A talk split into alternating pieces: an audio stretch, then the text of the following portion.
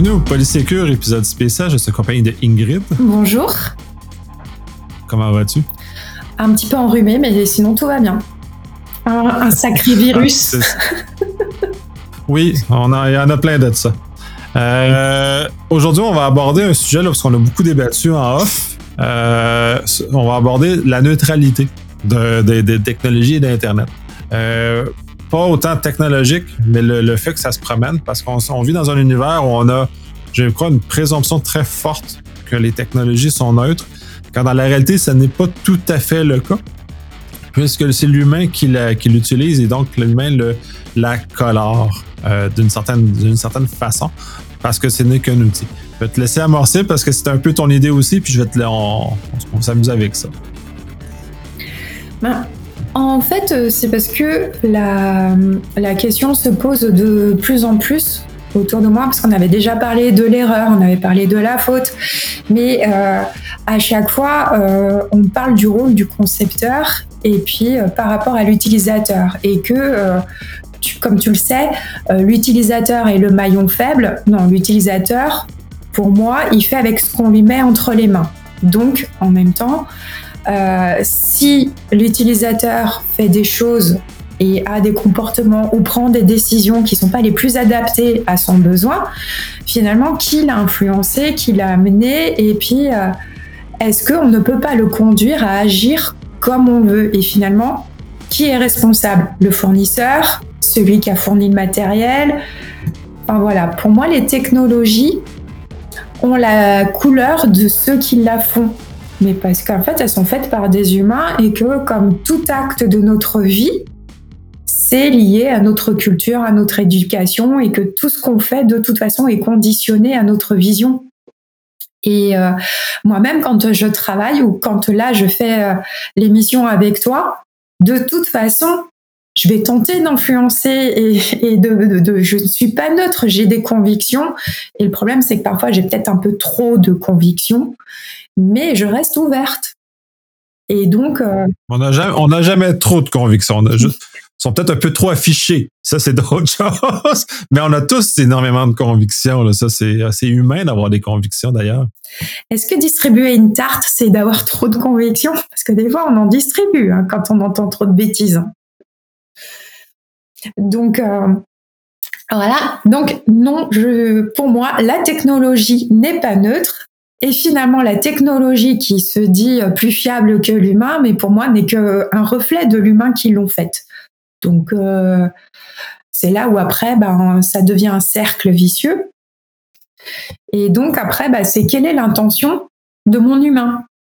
Et finalement, c'est mon humain, il est gentil ou mon humain, il est méchant et mon humain, il attend quoi de moi? Et c'est vrai qu'aujourd'hui, cette quête de sens, ben, on l'a aussi dans la technologie, le pourquoi cette technologie a été développée. Alors, j'avoue que des fois, on a des gens qui disent, bah, je sais pas, c'est parce qu'on m'a dit de faire. c'est la galère. Parce que là, je sens que les discussions vont être longues et qu'on n'est pas prêt d'être conforme RGPD. Hein. Mais euh, il n'y a pas toujours des moments de solitude. Des fois, on a des gens pleins d'idées et de convictions et, et qui imaginent des choses. Mais c'est beau dans leur monde. Mais après, ils se rendent pas compte qu'il y a des gens autour d'eux qui vont reprendre ce qu'ils ont fait et qui vont utiliser ce qu'ils ont fait et détourner ce qu'ils ont fait. Et là, on voit le naïf.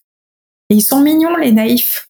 Et ces naïfs-là, ils ont besoin d'être protégés parce que il faut pas détourner les intentions. Et là, je pense notamment en santé connectée aux intelligences artificielles qu'on utilise comme des médicaments, les intelligences artificielles dites thérapeutiques. Euh, qu'on utilise en rééducation pour des personnes désorientées, pour des personnes traumatisées crâniennes.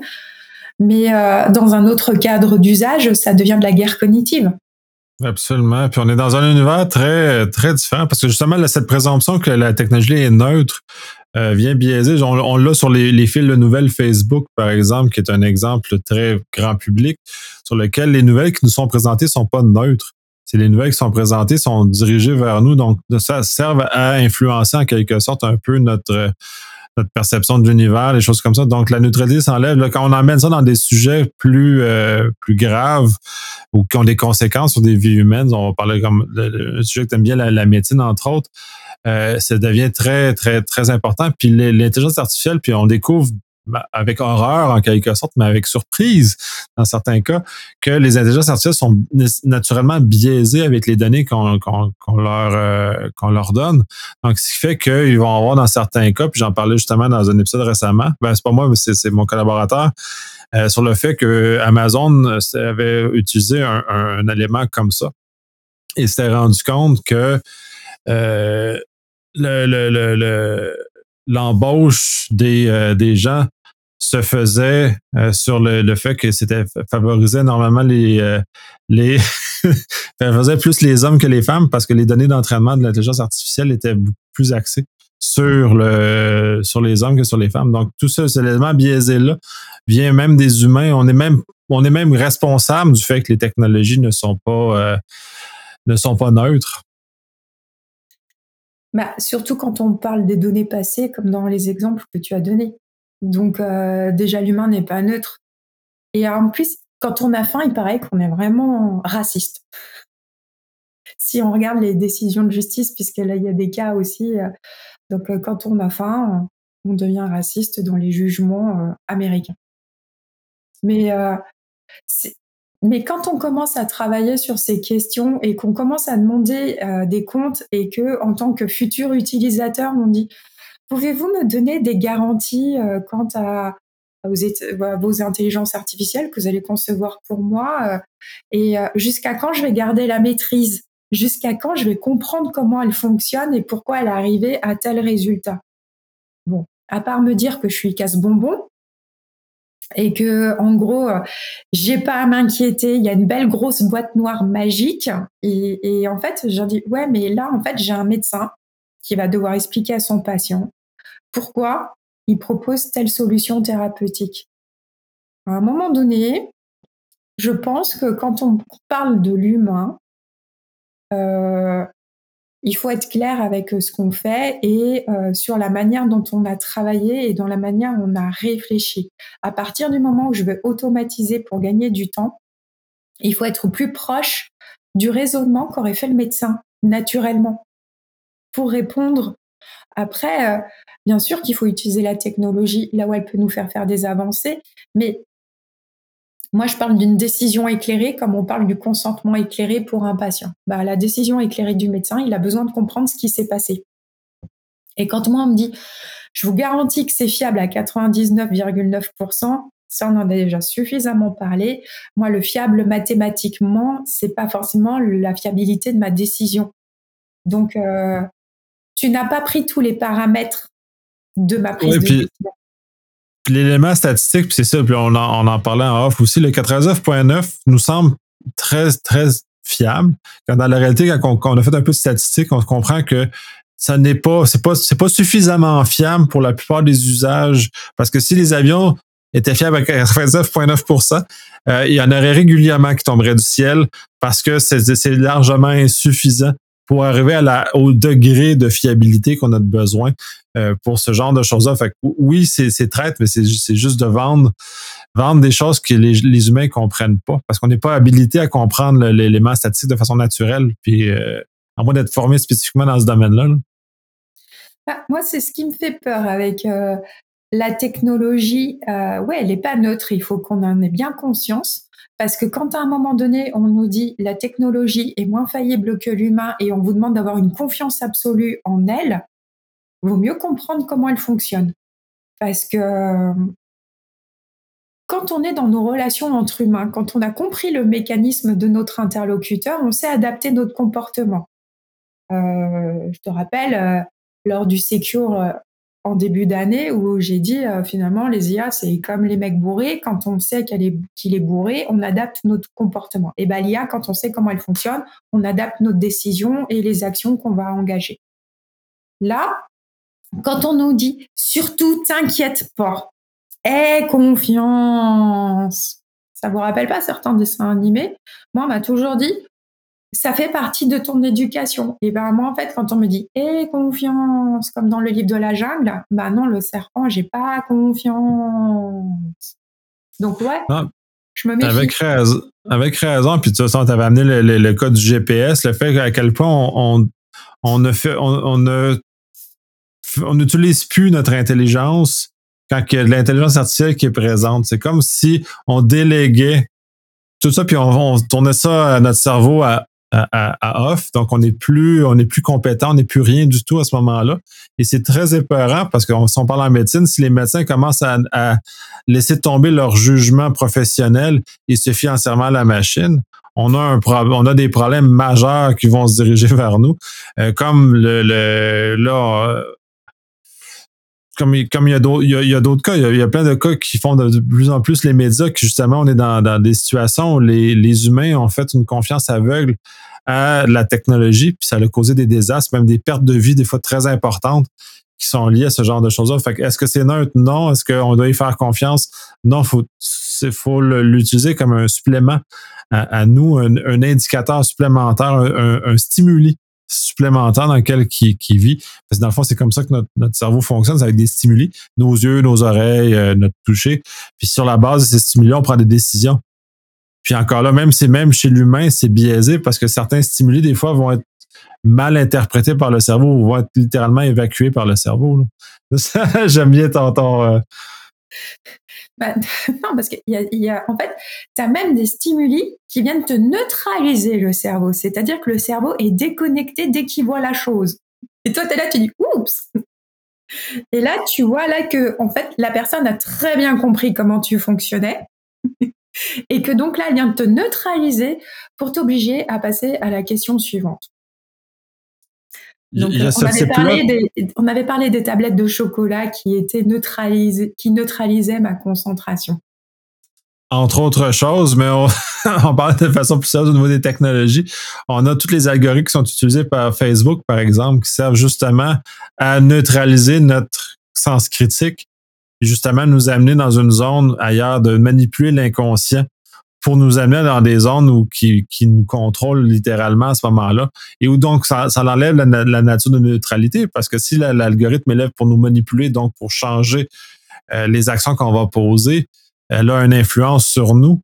Donc, à ce moment-là, on n'est plus dans un contexte où on est simple consommateur d'une plateforme comme la télévision, à la limite, peut être. Là, on est dans un contexte où il y a une influence qui va nous faire poser des actions Cambridge Analytica est un bon exemple de cette nature publique, de cette nature-là dans laquelle il y a eu une influence réelle par une compagnie qui, on peut, déjà dire que les élections ont été, les élections américaines ont été modifiées, les résultats potentiellement modifiés sur la base de, ce, de, cette influence-là qui a été utilisée par les données qui ont été utilisées par la technologie. Mais euh, sur euh, ces problématiques avec euh, les GAFAM, tu as aussi toutes les addictions qui génèrent. C'est-à-dire que euh, avec les algorithmes qu'ils ont développés, ils nous font devenir des boîtes à clics. Donc euh, ils génèrent euh, du clic et on voit maintenant des personnes même qui arrivent à se désociabiliser parce qu'ils ne vivent qu'à travers les réseaux sociaux, que s'il se passe quelque chose, quelqu'un qui va dire qu'il n'aime pas ce qu'ils ont fait ou parce qu'ils ont tellement tout misé, ils ont tellement cliqué, ils ont tellement dit qu'ils étaient sur les réseaux que finalement ils ne savent plus distinguer leur vie réelle de leur vie virtuelle euh, dans le cyberespace. Et là, en fait, on se rend compte qu'il y a des déviances, il y a des addictions, et qu'on se retrouve même maintenant avec des stages de déconnexion. C'est-à-dire que, comme l'alcool, comme euh, le tabac, euh, comme les drogues, finalement, le numérique et l'Internet devient, en fait, et les réseaux sociaux en particulier, deviennent des sujets d'addiction et qui sont traités par les médecins. Et euh, il y a qu'à voir, enfin, je ne veux pas dire, mais euh, les influenceurs, euh, il y a du level, quoi. C'est voilà. Et c'est des agents qui servent justement à, modifier nos, éléments, notre comportement comme ça. C'est assez, assez troublant. Puis on peut à certains égards, la radicalisation ou l'épidémie de radicalisation qu'on vit à l'heure actuelle peut être très fortement rattachée à cette addiction-là qu'on a avec les technologies et cette, cette modification-là, parce que tu sais, rationnellement, on prend l'exemple de QAnon, par exemple, qui est le plus évident à l'heure actuelle, euh, va radicaliser des gens et va tranquillement les amener vers ces éléments-là parce qu'ils utilisent des stratégies justement de manipulation et la technologie est même un accélérateur pour eux dans ce cas-ci, qui va les aider justement à euh, multiplier l'effet de, de, de, de, contrôle de ces populations-là, de radicalisation de ces gens-là, bien malheureusement. Et ce que je trouve regrettable, en fait, c'est qu'on ne nous forme plus à avoir un esprit critique et qu'on nous met vraiment dans une, une position de consommation par rapport aux technologies. Et comme on ne nous explique pas comment elles fonctionnent, on ne peut pas mettre en place des mesures de protection et de sécurité euh, pour identifier en disant ah ça finalement c'est pas vraiment ça que je veux.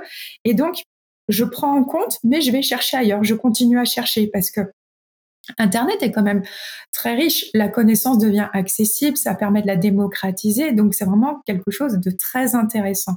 Par contre, il faut nous apprendre à l'utiliser correctement. C'est à nous aussi d'éduquer les nouvelles générations parce que quand je pense, bon voilà, en fait, euh, comme me disait euh, Alexane, je suis une euh, jeune vieille. Donc en fait, moi, je fais partie de cette génération qui qui a pas grandi avec un smartphone dans les mains. voilà. Donc finalement, je sais ce que c'est que de faire des recherches. Et euh, quand j'étais petite, moi, j'admirais Simone Veil parce que je trouvais que cette femme avait un parcours remarquable. Et c'est vrai que je me suis engagée dans le droit parce que je voulais faire magistrature comme Simone Veil. Aujourd'hui, quand on demande les exemples pour les jeunes filles, elles vont pas vous citer Simone Veil, elles savent même pas qui est Simone Veil. Mais euh, parce que avec euh, leur smartphone qu'elles ont très jeunes, euh, dans la cour d'école, elles vont pas vous parler de, Simone Veil, elles vont vous parler là des influenceuses.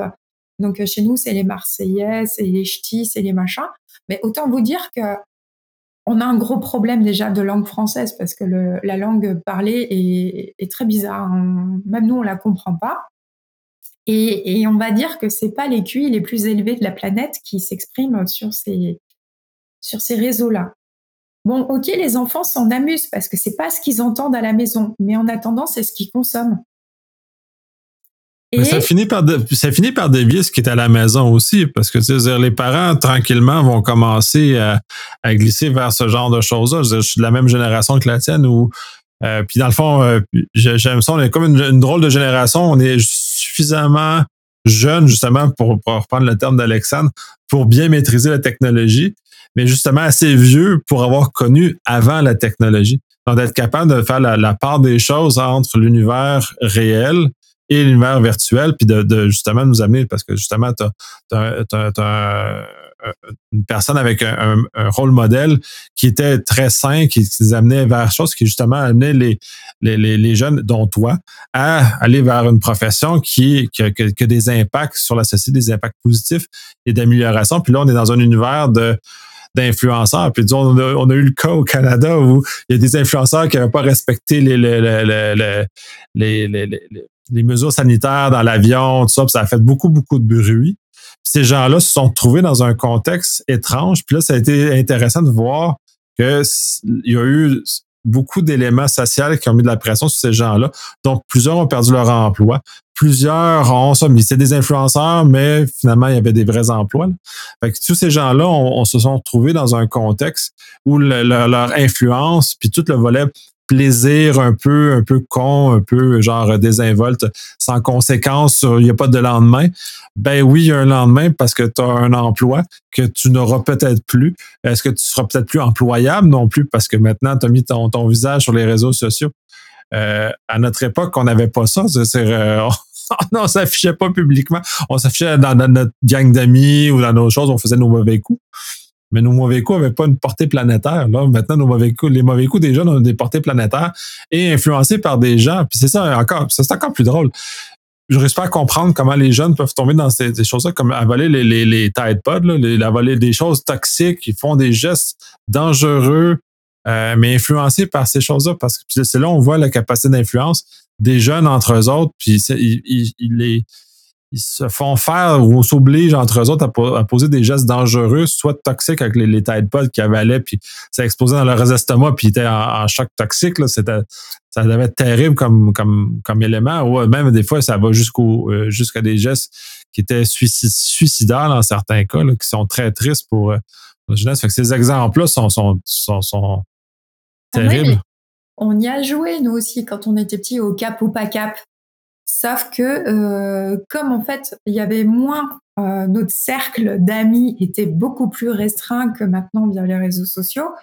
Euh, l'influence en général, bah, qu'est-ce que tu fais? Tu traînes avec les gens de ton village ou de ton ou tes copains d'école, donc en fait c'est à peu près la même culture, c'est le même milieu, donc finalement c'est les mêmes idées déconnantes de notre milieu et en fait tout l'aspect sociologique qui, nous concerne. Aujourd'hui, on est à une échelle mondiale avec euh, des influences euh, et puis, des, puis on se challenge. Euh, sur le cap ou pas cap. Euh, et puis, euh, il faut trouver sa place dans une société. quand on voit les atrocités qu'on voit maintenant sur Internet, parce qu'on veut générer de, des vues sur la vidéo et qu'on en vient à agresser des, des, et filmer des agressions, enfin, les gars, ils se vantent parce qu'ils, quand même, à un moment donné, on prend conscience qu'ils se sont filmés en train de, de faire des actes atroces ce que d'habitude, tu aurais totalement caché parce que tu sais que tu es répréhensible, que tu, voilà, que c'est une infraction.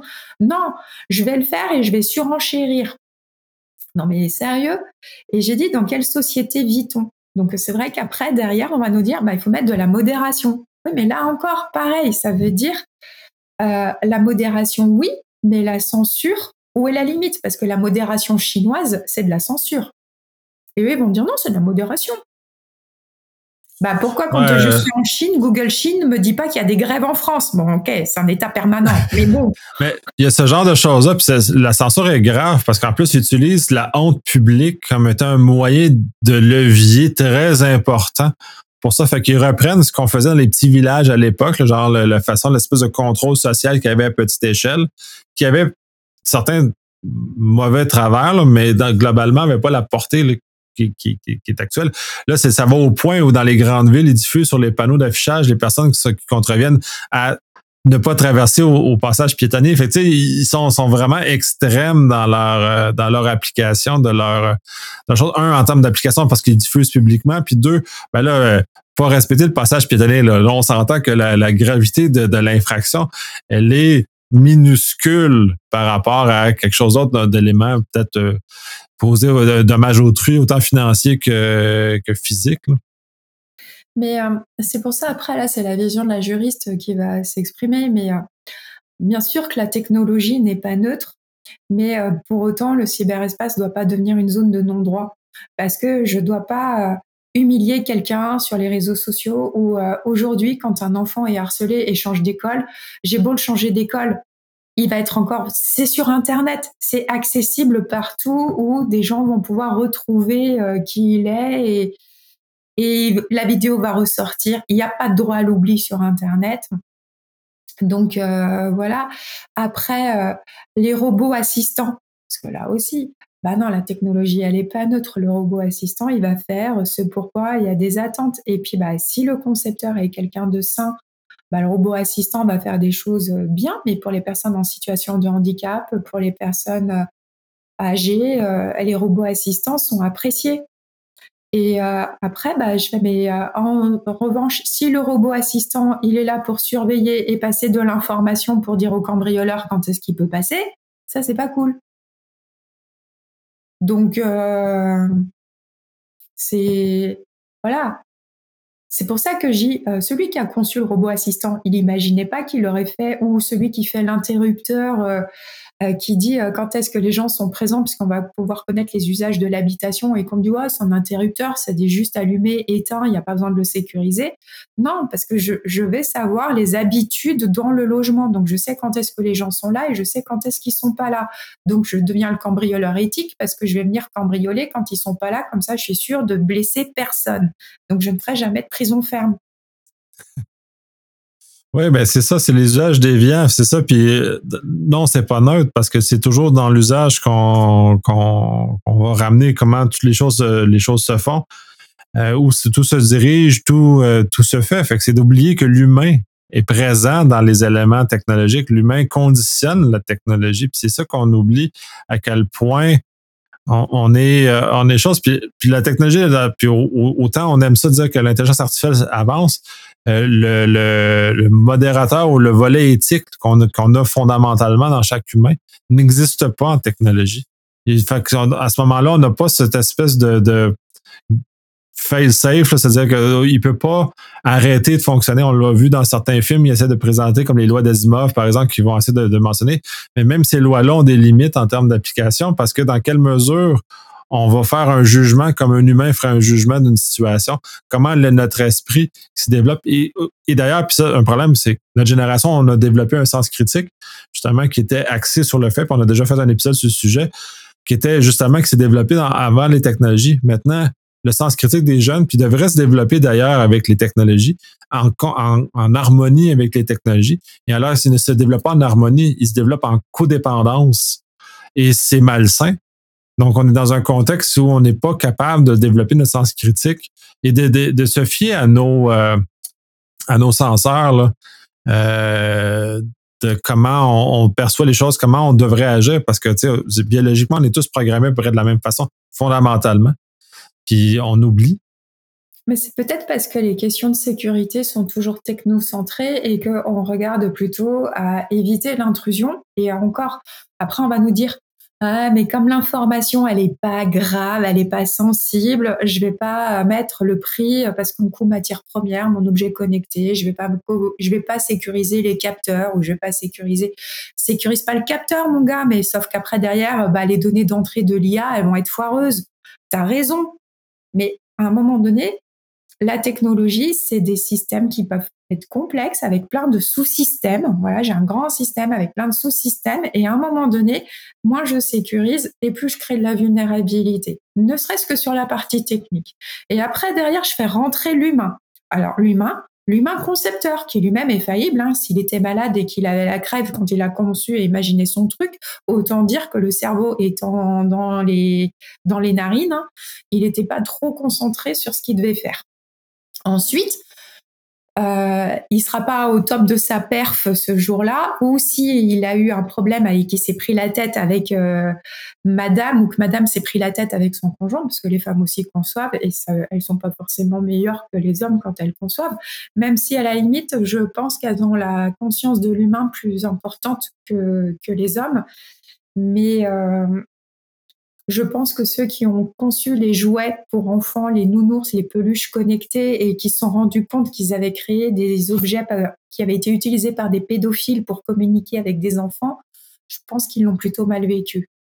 Donc, à un moment donné, n'oubliez pas l'usage, n'oubliez pas le détournement de l'usage et qu'une technologie sans utilisateur, vous la vendrez pas. Maintenant, une technologie qui crée du tort à son utilisateur, vous la vendrez plus. Donc, si vous voulez la pérennité de votre business, à un moment donné, il faudrait peut-être mettre l'humain dans l'équation, mais dès la conception. Parce que quand on dit euh, le droit dès la conception, mais le droit n'est pas là pour vous enquiquiner, il est là pour rappeler qu'il y a des règles à mettre en place pour que finalement on soit dans un rapport gagnant-gagnant donc, euh, tant pour que l'entreprise, elle continue à avoir du business, mais pour que l'utilisateur, il sacrifie pas sa vie privée et qu'il garde un minimum d'autonomie décisionnelle. Donc, à un moment donné, soyez transparent sur la, manière dont vous avez conçu les choses, parce que comme ça, après, l'utilisateur, il va dire, cette technologie, elle est pas mal. Au quotidien, même faire gagner du temps. Par contre, sur des questions précises, je vais compléter cette source d'information avec une autre information mais sur mon quotidien, sur les tâches, voilà, sur des choses, je m'en sers. Mais voilà, l'humain, il, est capable de s'adapter. Et puis après, de toute façon, hein, si le gars, il est trop débile, à un moment donné, euh, on a un principe, hein, le droit protège pas les imbéciles, mais euh, des deux côtés. Mais j'aime bien le fait que tu, de toute façon, tu abordes sur le, volet technocentré. Euh, la réalité, c'est je pense qu'on n'aborde pas assez ça avec le, le, le, regard de la sûreté. Parce que la sûreté amène des notions très différentes et malheureusement, la cybersécurité ne tient pas, n'aurait intérêt à, s'inspirer de, la sûreté parce que la sûreté est déjà fondamentalement basée sur la vie de l'humain. Déjà en partant, donc il y a déjà des calculs qui sont faits en conséquence de tout ça, justement pour, protéger la vie de l'humain dans ce contexte-là. Il n'est pas juste basé sur un objectif qui est inconnu. Puis de toute façon, dans l'absolu, la, la, cyber n'est qu'un moyen qui est atteint pour atteindre des objectifs qui sont Donc, si les objectifs de sûreté sont mis correctement en place, la cyber va être capable d'appuyer ces mesures-là. Et des mesures de cyber dans, dans le vide, ça sert strictement à rien, puisqu'on n'a aucune idée de ce qu'on protège et pourquoi pourquoi on le protège. Puis ça revient toujours pourquoi. Là, entre autres, le, rôle de la juriste est très important parce qu'il va aider justement au niveau légal pourquoi on protège, parce que de façon légale, il y a le législateur a décidé qu'on devait ça parce que de son expérience du véhicule, des choses comme ça, il a mis des règles en place qui servent à protéger les humains, qui servent à protéger le grand nombre, le plus grand nombre possible. Et justement, ça nous, ça nous guide dans ce Le RGPD est un très bel exemple où l'appétit la, la, euh, infini des, des grandes compagnies a été a dû être arrêté jusqu'à un certain point par des lois beaucoup plus restrictives qui servent à protéger justement les humains contre eux-mêmes parce que les humains ne sont probablement pas assez capables de voir l'ensemble et ces lois-là, puis d'ailleurs il y en a qui s'en viennent avec l'intelligence artificielle en Europe, au Canada aussi. Puis même aux États-Unis, ils sont allés même plus vite. Il y a eu un décret du président qui est sorti au moment où on enregistre. Il y a un décret du, du président qui est fait justement pour ramener ces notions-là dans l'intelligence artificielle. Fait qu'il y a une prise de conscience des législateurs ou de l'exécutif à... dire qu'il écoute tes podcasts? je dirais pas jusque-là, mais euh, étonnamment, le, gouvernement Biden euh, est beaucoup plus novateur en, cyber, en protection dans des mesures puis de point de vue législatif que ce qui est ce qu'il y a eu précédemment. Bon, là, ils ont essayé de faire une autre, une autre, une autre loi pour réussir à, à, à, rebâtir les ponts du du euh, tout le, le, le, le, Safe Harbor puis Privacy Shield qui étaient qui ont malheureusement tombé. Euh, ils ont des efforts de cette nature-là, sont insuffisants, mais quand même.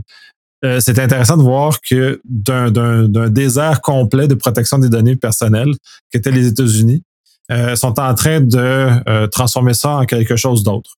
Peut-être pas encore à niveau avec l'Europe, mais bon on peut comprendre que Biden se méfie du binôme Trump-Poutine. Hein,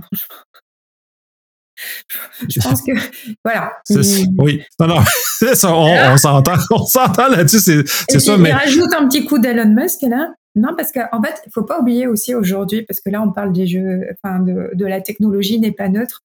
Faut pas oublier, c'est que maintenant, dans les négociations entre États, parce que moi, je suis désolée, mais la guerre en Ukraine le montre bien. Mais dans les négociations entre États, on a les GAFAM qui s'invitent aujourd'hui parce que qui a financé les câbles sous-marins pour Internet Et euh, la question de l'espace. Euh, maintenant, qui envoie aussi euh, des satellites et qui envoie des, choses et collecte de l'info? Donc, à un moment donné, c'est vrai qu'aujourd'hui, dans les ou avant autour de la table, on n'avait que des États, donc où en fait c'était bien l'intérêt général, si on peut dire ça comme ça, puisque c'est les États j'ai quand même des intérêts privés d'entreprises qui sont cotées en bourse qui interviennent. Et là, euh, c'est encore moins neutre parce qu'on est en train de parler de traités internationaux.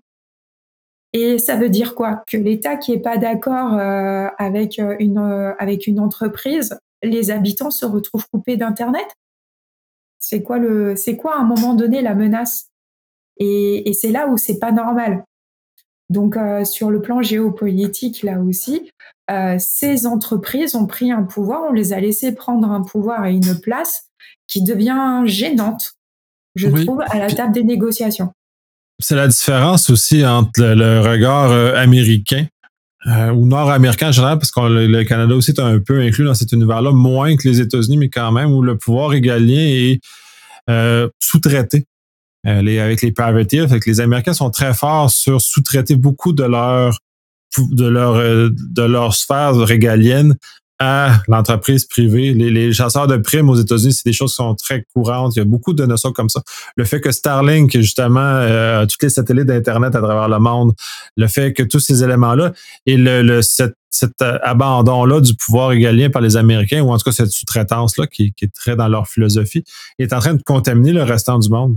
C'est pour ça, entre autres, que l'Europe, beaucoup, un, un, regard très différent. La France, entre autres, parce que je suis beaucoup plus familier là, euh, a un regard qui est à l'opposé des Américains. Et ça, dans, dans, cette circonstance-là, se, se, trouve à être écrasé dans, dans, le, regard mondial parce que l'espace que les compagnies américaines ont pris vient empiéter sur le pouvoir régalien français qui, normalement, qui est euh, maîtrisé par justement l'État et non l'entreprise privée. Alors là, nous, on a eu un petit soubresaut parce que vous avez tenté avec euh, les cabinets de conseil outre-Atlantique à venir influencer nos gouvernements. Et euh, non, on n'est pas encore dans une logique de mercenariat et le pouvoir égalien, il y a certains sujets qui restent encore. Euh, mais certains sujets, mais quand on regarde la question de la souveraineté et qu'on parle du cloud, là, ils ont bien laissé la porte ouverte et, et c'est pas forcément euh, ce qu'il y a de mieux. Mais bon. Mais c'est, mais c'est encore là, c'est intéressant parce qu'il y a eu une annonce cette semaine, mais là, les trois grands vont collaborer avec les trois, trois grands français justement pour réussir à, avoir un, un, cloud souverain français euh, avec des, des, des, choses. Je sais pas ce que ça va donner parce que tu sais, c'est euh, Microsoft. Un cloud souverain fait par du Microsoft et du Google, ben, bien sûr. Mais ils sont, sont, avec Atos, Capgemini, euh, puis là, je me rappelle pas, Orange, aussi. toutes les compagnies françaises, mais je sais pas, je sais pas ce que ça va donner parce que là, ils sont, sont, au début de cette expérimentation-là, de comment ils le font. Fait mais on avait déjà parlé de la stratégie du cheval de Troie. Ben, c'est ça. Je ne sais pas à quel point tout cet élément-là va, va se répercuter sur un, vrai, euh, ce qu'appelle, je pense, le, le, cloud de confiance. En tout cas, bref, il donne des beaux mots ah, marketing pour expliquer cet élément-là. Nous, on comprend pas parce qu'ils ils ont accepté ça.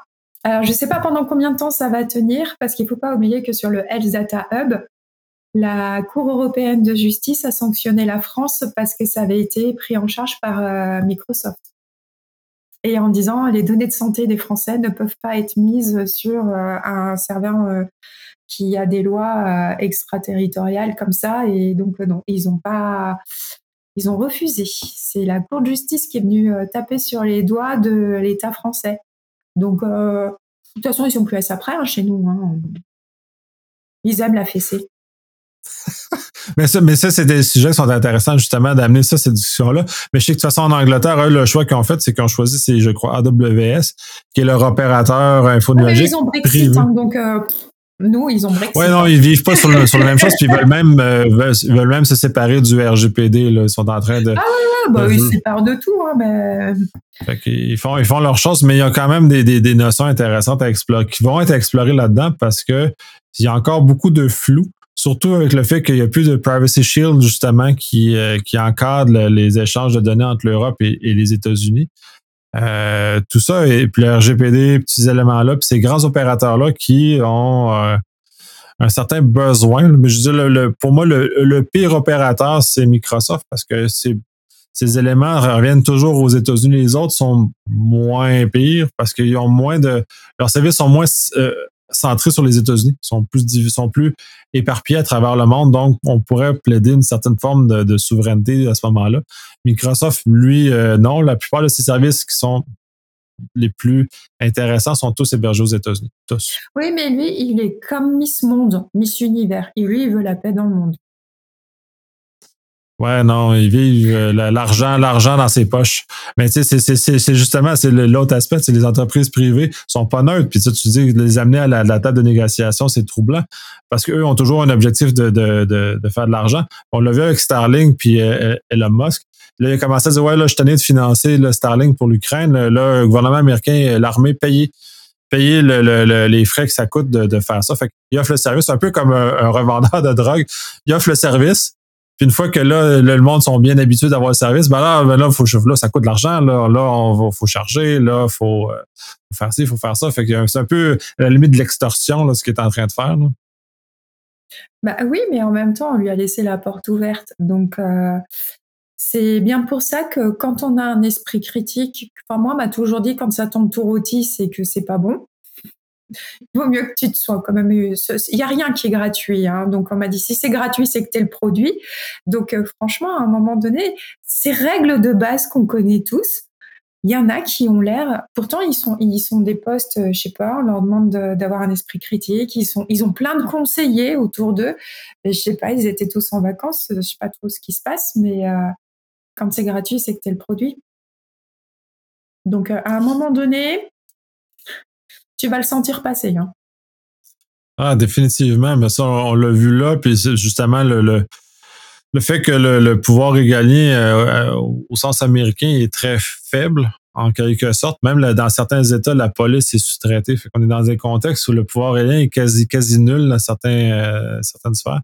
Il est en train justement de contaminer le monde. Starlink est un, bel exemple de ça. Puis là, on est pris avec le problème de, de, de, de cet élément-là. Puis j'avais assisté, c'est l'an dernier, à un événement GA, justement, qui parlait de, de tout l'espace, puis tout ce qui était la sécurité au niveau de ces choses-là.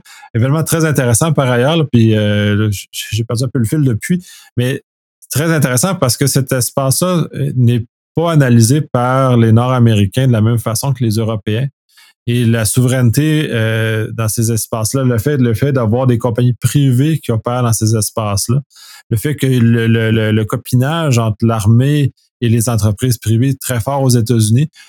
C'est quand même un peu le cas partout à travers le monde, mais il est beaucoup plus connu aux États-Unis dans ce copinage-là. Euh, c'est tout ça et en cyberespace très troublant et vient justement quand on parle de neutralité, pour revenir au sujet. Euh, il y a beaucoup de questions à se poser quand Elon Musk vient de négocier des choses, puis euh, sa, notion de neutralité n'est pas nécessairement là, surtout que c'est un personnage qui est très, très, très peu neutre. lui, il plaide même pas qu'il n'y a aucun semblant de neutralité. donc, on est dans un contexte, un peu plus difficile. Ah, bah, de toute façon. Hein. Moi, tout ce que je sais, et enfin, comme tu le sais avec euh, ma Dream Team de cyber et facteurs humains, euh, quand on aborde ces questions euh, où on veut que, en fait, on veut garder l'expertise humaine, c'est-à-dire que l'expertise humaine assistée par la technologie, ça va de soi, on va pas s'en priver, ça facilite le quotidien, mais qu'à un moment donné, on veut rester maître des choses. Parce que le jour où la technologie va créer du tort, va créer un préjudice, et qui rend compte? Qui, est là pour la victime Et à un moment donné, de dire à la victime, excuse-moi, c'est la machine, c'est la technologie, donc il y a personne qui est responsable et c'est pour ta gueule, c'est pas super classe. Parce que la voiture connectée qui vous enverra dans un mur, vous serez bien content de trouver un responsable. Donc, pour moi, il ne faut pas déresponsabiliser les acteurs de la technologie, parce que ça permet aussi de garder un peu d'éthique. Parce que le jour où il faut rendre compte et qu'on vous présente l'addition, bah, vaut mieux euh, bah, qu'eux aussi soient avertis de quelle est leur responsabilité et les gens responsabilisés normalement j'espère, font moins de conneries. Donc, là aussi, c'est un vœu pieux, mais normalement, quand on sait ça va te coûter tant, logiquement, dans le bénéfice-risque, à un moment donné dans la balance, ça me coûte combien? Bon, c'est bien pour ça que pour le moment, dans le véhicule autonome, je suis un patron du CAC 40, hein, d'une entreprise très, très, très, très, très riche, pourvu qu'il n'y ait pas de biométrie dans le bordel. Mais euh, pour essayer de sauver ma peau en cas de problème. Hein. C'est, euh, je suis l'accident qui va leur coûter tellement cher qu'ils vont tout faire pour que le véhicule sauve ma vie. Bon, par contre, je serais peut-être étouffée dans mon airbag, hein, mais. Euh... mais c'est mais, c'est important la responsabilité parce que quand il y a des éléments où il n'y a pas de responsable, on l'a vu, euh, c'est la, crise financière, euh, c'est Enron aux États-Unis, puis justement avec euh, Sarbonne Oxley qui, qui, qui est fait où maintenant le, président ou le CEO de, de l'entreprise est criminellement responsable s'il y a faute. Ben, ça, ça a changé l'industrie au complet. Du moment que tu, tu puis dans ce cas-ci, criminellement responsable. Puis on a même un cas plus récent avec euh, le ciseau de Uber qui a été reconnu criminellement responsable d'avoir caché de l'information euh, lors de lors d'un incident. Euh, dans ce cas-ci, lui, c'est probablement qu'il va essayer d'aller en appel puis essayer de s'en sortir. Mais cela étant dit, le message que ça l'envoie, puis il est très important. C'est que c'est ton rôle de ciseau, il est important. Tu es assis à la table des grands. Et quand tu es assis à la table des grands, ben, tu peux être criminellement responsable si tu fais pas ton travail correctement. Et dans ce cas-ci, il ne l'a pas fait. Clairement, parce que le jury l'a reconnu coupable. Sont les fardeaux qui étaient, mis, qui étaient mis là, le, le, le fait qu'il n'a vraiment pas fait sa responsabilité, il a vraiment masqué de l'information, il aurait vraiment euh, nuit euh, à tous ces, tous ces éléments-là. Fait que c'est dès, que tu mets de la responsabilité, il faut que tu sois comme jeter une douche d'eau froide sur bien des, bien des ciseaux en Amérique. Euh, cependant, euh, je pense que c'est le temps qui se réveille aussi pour dire ben là, c'est pas c'est pas c'est pas une marge dans le parc votre, votre emploi. Là. Vous avez la responsabilité de la cybersécurité de votre entreprise et les informations que vous détenez. Si vous ne si vous ne collaborez pas, pas aux règles qui sont en place, ben vous pouvez vous trouver dans le pétrin pour de vrai. Fait que là, les, gens qui vont prendre des emplois dorénavant, là, ils vont là, ils vont être fait, oui, mais là, je veux des moyens. Si je ne me donnez pas les moyens de faire mon, faire mon travail, ben, je vais refuser l'emploi parce que je, peux, être mis, je peux être mis en prison si je ne suis pas capable de faire mon travail correctement. Les gens vont être plus nerveux. Mais euh, tu vois, quand on parlait euh, euh, du droit à l'erreur, on en avait déjà parlé je t'avais dit que pour moi, le droit à l'erreur était au niveau de celui qui n'avait pas la main sur ce qu'on lui donnait pour travailler ou pour dans son environnement. Il n'a pas les informations. Pour moi, j'estime que l'erreur, bah, de toute façon, l'erreur va être naturelle parce qu'elle va se produire. S'il n'est pas informé, s'il n'a pas les mises en garde, s'il n'a pas les conditions d'utilisation et tout, bien sûr que la connerie, elle va arriver. Et donc, pour moi, à partir du moment où on n'a rien dit et qu'on a omis de dire, eh ben, en fait, pour moi, c'est pas qu'il y a une erreur des autres. Donc, de celui qui a choisi, par exemple, dans une entreprise, celui qui a dit, bah, tiens, je vais mettre en place telle technologie pour tous mes salariés. Non, à un moment donné, bah, c'est toi qui n'as pas pris les garanties pour que l'utilisateur soit pas embêté. Donc, comme tu n'as pas pris les garanties et que t'as pas, parce qu'après, derrière, tu as pris les garanties, ok. Bon, pourquoi il y a eu le problème? Ah, c'est le fournisseur qui t'a menti et qui t'a vendu du rêve. Ok, ben on remonte la chaîne de responsabilité. Mais pour moi, c'est là où je vais aller chercher des fautes. Pour moi, c'est des fautes. Parce que pour moi, c'est obligatoire. Et dans le droit européen, le RGPD, il est très clair. Il nous demande de prendre des garanties sur la sécurité. Et dans les mesures organisationnelles, comme les mesures techniques. Ça veut dire que c'est pas parce que tu me dis que tu as l'homologation et que tu as euh, toutes les habilitations qui vont bien et que tu es euh, toutes les normes ISO qui vont bien, je m'en fous. Ça ne suffit pas. Quelles sont les mesures organisationnelles pour protéger? Et dans les mesures organisationnelles, quels sont les CGU Bah oui, ça en fait partie. Comment as-tu formé l'utilisateur au bon usage? Quand on voit qu'on nous forme à utiliser une machine à coudre, sincèrement, et qu'on ne nous apprend pas à utiliser un smartphone. À un moment donné, le pouvoir de nuisance avec le smartphone est plus grand qu'avec une machine à coudre. que ça dépend, peut-être que les enfants sont pas d'accord quand maman a cousu des trucs bizarres. Mais voilà, c'est à un moment donné, le pouvoir de nuisance est beaucoup plus grand avec un smartphone mal utilisé. Et quand on voit combien de fois, on en rigole tous les deux, mais quand on voit les bugs, ah là là, bah oui, j'ai changé mon billet de train et euh, bah comment ça, il y a que mon smartphone qui est au courant que j'ai changé le billet de train? Bah oui, parce que tu as été déconnecté et que c'est la transaction est pas arrivée jusqu'au serveur de la SNCF. Et donc, eh bah as une amende, vive le TGV. Bon, ça c'est quand voilà. Après, euh, le problème de l'information sur les voies, c'est comme ça qu'on se retrouve à Lyon quand on veut aller à Rennes. Hein. Euh, par, exemple, oui, par exemple. voilà, franchement, mais ça montre bien que l'affichage, il était tout foireux. Parce que quelqu'un qui n'est pas habitué de la gare peut se paumer et se tromper oui. de train. Oh, oui, j'ai une belle, une belle leçon du système ferroviaire français. Ça a été euh, très efficace et très, très subi. non, mais quand on dit que la SNCF vous fera préférer le train, on ne savait pas que ce serait à ce point avec toi, hein, mais bon. toi, tu l'as adoré. Mais en tout cas, pour moi, c'est là où, euh, quand on voit nos générations smartphones, là, tous nos ados, là, tous nos jeunes qui sont, qui font, qui passent leur vie sur le smartphone et qui gèrent leur vie sur le smartphone, et finalement qui, comme ils savent pas qu'il faut aller vérifier dans ta boîte mail que tu as bien l'accusé réception de la démarche que tu as faite,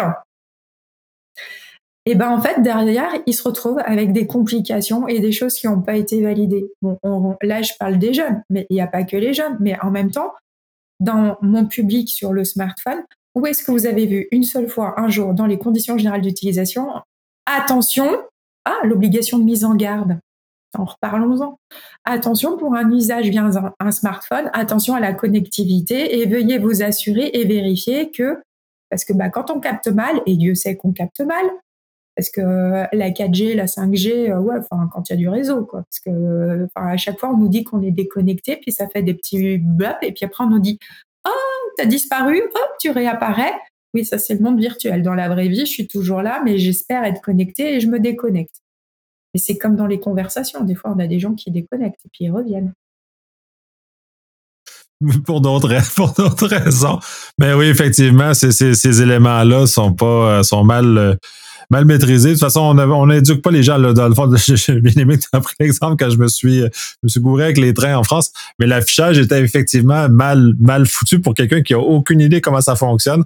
Ben, je me suis fait avoir dans ce genre de choses-là. Puis en technologie, c'est d'autant plus important parce qu'on se trouve dans une population de gens qui sont souvent des nouveaux utilisateurs. Je vais juste regarder comme mes parents, par exemple. Euh, eux autres sont vraiment pas nés dans cet univers-là. C'est vraiment très, très, très tard dans leur vie, la technologie. Fait que les autres, la, la, fiabilité de, l'équipement est d'autant plus mystérieux que, ce genre de choses. Ils seraient justement propice à se faire à, faire avoir, à faire une modification, pas de connexion. Je pense que la, correction, le, changement de biais a été fait, dans les faits, la correction n'a pas été faite parce qu'ils n'ont pas nécessairement le réflexe d'aller de contre-vérifier dans, la boîte courriel ou dans d'autres mécaniques autour pour s'assurer que les changements ont été effectués ou qui ont lu les petits caractères qui sont cachés un peu partout parce que ça aussi dans, dans le système ferroviaire français, j'ai appris qu'il y avait des petits caractères de cachés un peu partout parce que certains services offrent de la souplesse, d'autres pas de souplesse, d'autres certaines ci, d'autres d'autres ça. Donc, il y a beaucoup de nuances qui, s'ils ne sont pas clairement mentionnés à l'utilisateur, puis dans un contexte où ils sont nouveaux là-dedans, ah, mais 50 nuances de, de gris avec la SNCF, hein, tu, tu souffres. Oui, j'ai j'ai euh, j'ai j'ai eu un cours rapide euh, sur le fonctionnement de, de tous ces éléments-là, dont les différentes gammes de trains, dont sont les différents trajets, comment les trajets fonctionnent, comment les vérifications sont faites, comment tout tout tout d'un coup tout, euh, tout euh, dans la même semaine. Ça a été, ça a été brutal, mais euh, puis je le prends en rien parce que c'était effectivement très drôle. Puis de tout ça, c'est comment tout ça s'est fait. Puis je m'en suis bien sorti. Puis j'ai la capacité puis l'agilité la, pour faire ce genre de choses-là. Mais si je me base sur beaucoup d'autres personnes, n'auraient pas eu dans un contexte, dans un contexte réel là, en plus. Mais dans un contexte technologique, il y a encore moins de gens qui sont capables de naviguer là-dedans, de comprendre les indices, de comment les, les, les stimuli sont, euh, sont, sont, sont euh, renvoyés justement pour qu'ils soient capables de, s'y retrouver. C'est fou. C'est là encore là, ça devient encore plus facile de manipuler ces, ces gens-là parce qu'ils n'ont aucune capacité. là, on parle de ces gens-là, même les jeunes, là, ils n'ont pas été éduqués à faire la part des choses entre les, les symboles technologiques et euh, réels. Mais en même temps, maintenant, tu t'es forgé ton expérience et de ton expérience, tu vas avoir des intuitions et tu vas te méfier et tu vas pouvoir mettre des mesures de sécurité et de protection. Mais euh, maintenant, sur la menace cyber, beaucoup n'ont pas encore vu et n'ont pas encore eu l'expérience parce qu'en fait, soit ils se rendent pas compte qu'il y a déjà une infiltration et que leurs données, euh, voilà, euh, bon, ils s'en rendent compte peut-être parce qu'ils reçoivent un peu trop de SMS, mais ou qu'ils se font démarcher régulièrement. Et là, c'est dans le meilleur des cas.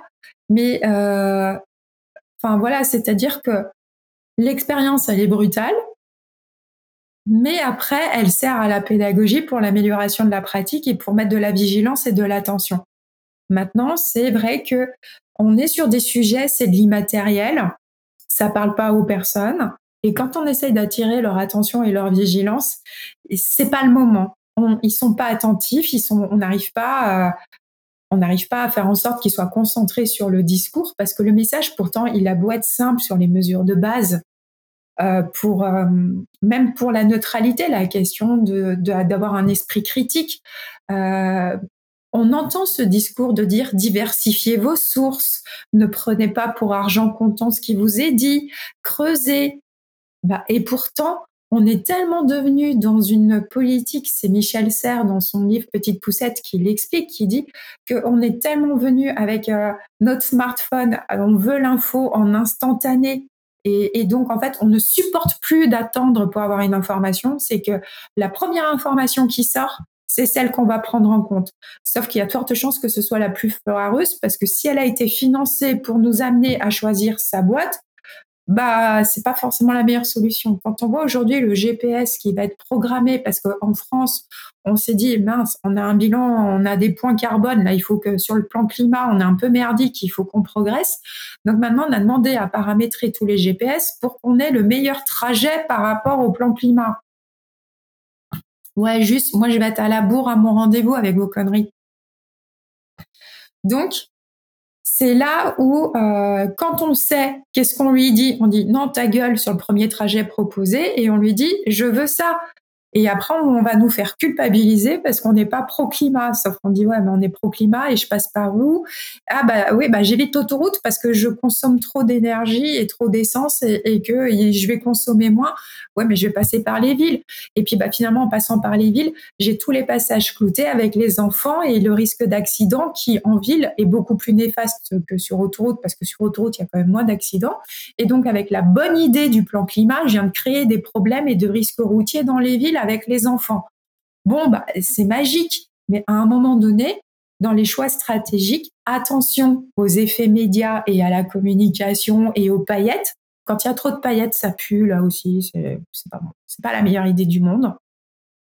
Et donc, à un moment donné, c'est comment on reprend l'esprit critique, comment on retrouve sa raison.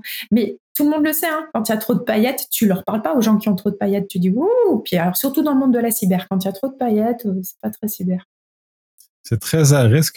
Euh, on va conclure sur ça. Euh, c'est sujet très, encore très, très intéressant. On finit sur des paillettes, oui. Ben on finit, on finit en grand, de façon grandiose sur, euh, sur ça. Toujours très intéressant. C'est un, c'est des, des débats qui, sont, qui, nous animent puis que c'est toujours très intéressant d'échanger. Euh, je te remercie énormément et on se dit à la prochaine. À la prochaine.